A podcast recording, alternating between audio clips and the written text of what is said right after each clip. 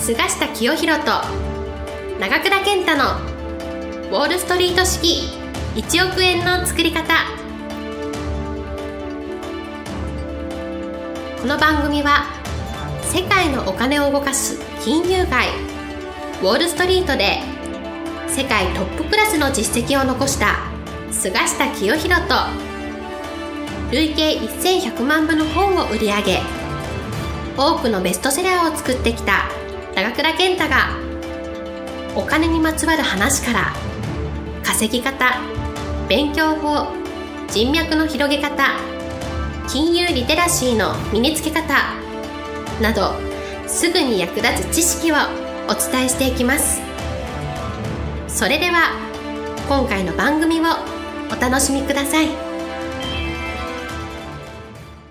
今日も、えー、菅下先生と、えー、ポッドキャスト、えー、配信していきたいと思います。菅下先生よろしくお願いします。よろしくお願いします、えー、今日はですねお金持ちになるために身を置くべき環境の見分け方ということでどういうところに、えー、身を置くとですねお金持ちにつながるのかという話をちょっとお伺いしたいと思います。よろしくお願いします、はい、これね長倉さん、はい、一番大事なポイントなんですよ、はい、お金持ちになりたい人にとって、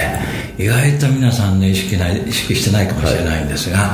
まあ、これは私はね28歳ぐらいの時に、はい、えー、ウォール街、はい、アメリカの証券会社、はい、メルリンチに入って、はい、そしてまあ30代でですね、えー、ラザード・フレールっていう、はい、フランス系ユダヤの、はい、金融投資会社、はい、まあ今でいう投資銀行に入ってですね、そして日本法人を任されることで、はい、まあ、日本法人の社長になる時にですね、はい、えー、ラザール・フレールの当時の当主、はい、これ創業家の出身でですね、まあ、当時、えー、ビジネスウィークにですね、えー、ザ・ラスト・エンペラー、ああとウォール・ストリート、えー、ウォール・ストリート最後の、まあ、あ皇帝みたいな、で特集された人物なんですがあのミッシェル・デイビッドという人で、まあ、フランス系のアメリカ人だと思うんですが、まあ、この人も大富豪です、はい、フランス南フランスに自分の美術館を持ってる人で、まあ、その人と面接した時にですねあのミスター菅下東京はあなたに任せると、はい、それでビジネスのやり方も任せる、はい、しかし一つだけ私が言っておくことはラザール・フレールという会社は世界中のその国のトップの人たちと取引してるんだ、はい、だから日本でも日本のトップクラスの人にアプローチしてもらいたい、はい、そういう人がどこにいるかそれはあなたの方がよくわかるだろう、はい、ということですね、はい、えー、まあ簡単に言うと数はいらないと、はい、一流のトップだけ抑えろという話だった、まあ、その時この20代でメルリンチに入って最初の研修を受けた時のことを思い出したんですけれども、はい、まあ私のトレーニング研修の担当だったですね。ウォール街のエリートがですね、はい、我々の仕事はここですね、はい、この頭脳を使うことと、あとは人脈だと、いうことを言ったんですねまあ私は勝ってこのウォールストリート式年収1億円の条件というところでも、その時のエピソードを書いたんですけれども、はい、そういう話を私の担当のウォール街のエリートが言ったのでではどうしたら一流の人たちと会えるんですかと聞いたらそれは自分で考える。こう言われたんです。でも一つヒントをやった彼はその日ね自分のその会員制のレストランに招待してくれた、はい、高級フランス料理店、でその高級フランス料理店のテーブルに乗っているこのコーヒーカップからお皿から全部ですね。ちょっと裏返して私に見えてたんですけど、はい、彼のネームが全部入ってる、はい、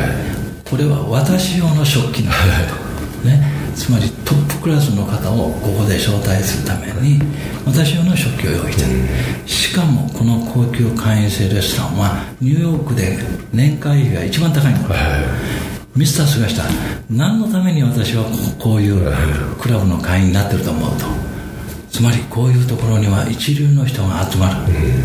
だから私は会員になってる、はい、また一流の人をこういうところに呼べる、はい、まあ、それが私のヒントだ、はい、まあ、そういう話だったので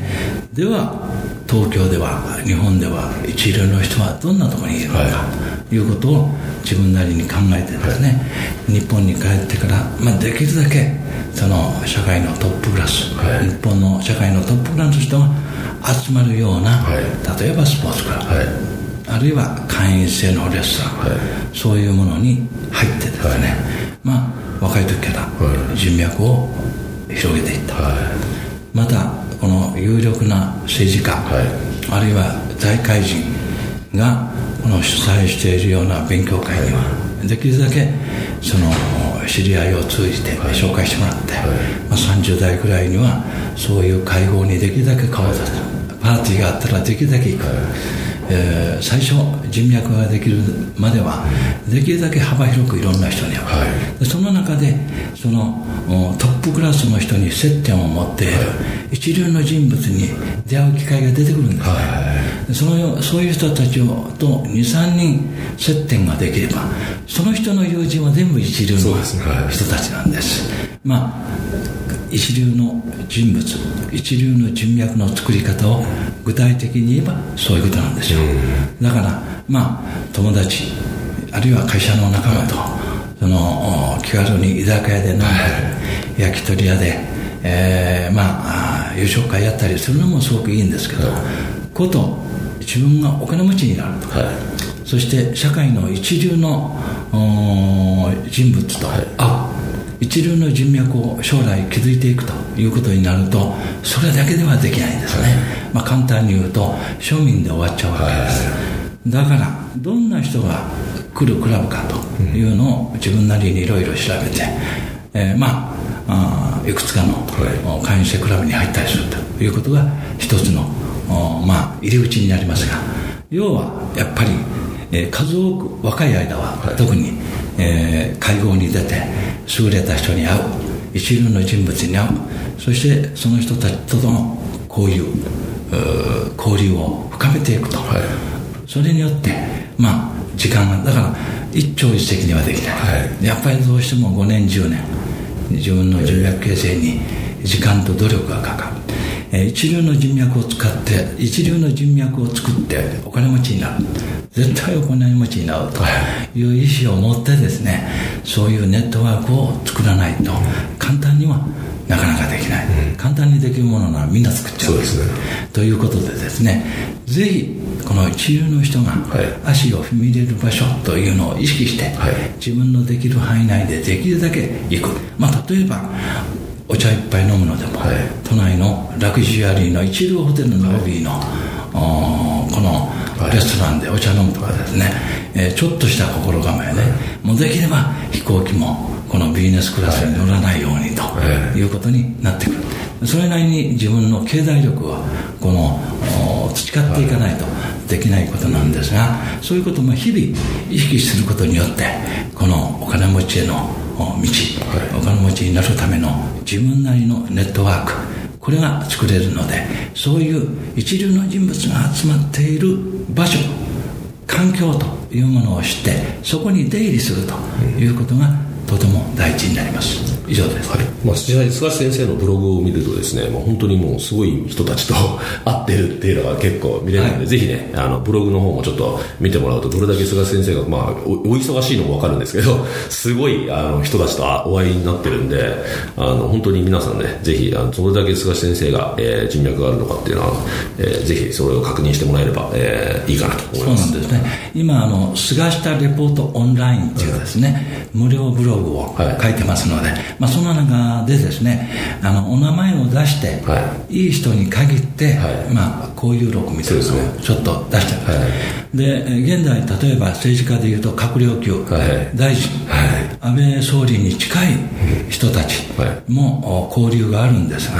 その方々の多くとはですね若い時代にお会いしてるんです。そうですよね、ねだから大臣になってから会ってるわけじゃない。そうですね、まあ、そこは非常にポイントでね、だから今20代30代の方は将来そういうことを視野に置いてね、やっぱり人と出会っていく、まあ、単にその自分の利益とかそういうことだだけでなく、優れた人一流の人物から学ぼうと、はい。そういう気持ちでいい人脈を作っていくと、はい。いうことが大事じゃないですか。はい。はい。ということで、えー今日の、えーポッドキャスト終わりにしたいと思います。ありがとうございました。ありがとうございました。本日の番組はいかがでしたか？この番組は毎週お送りしております。次回も楽しみにお待ちください。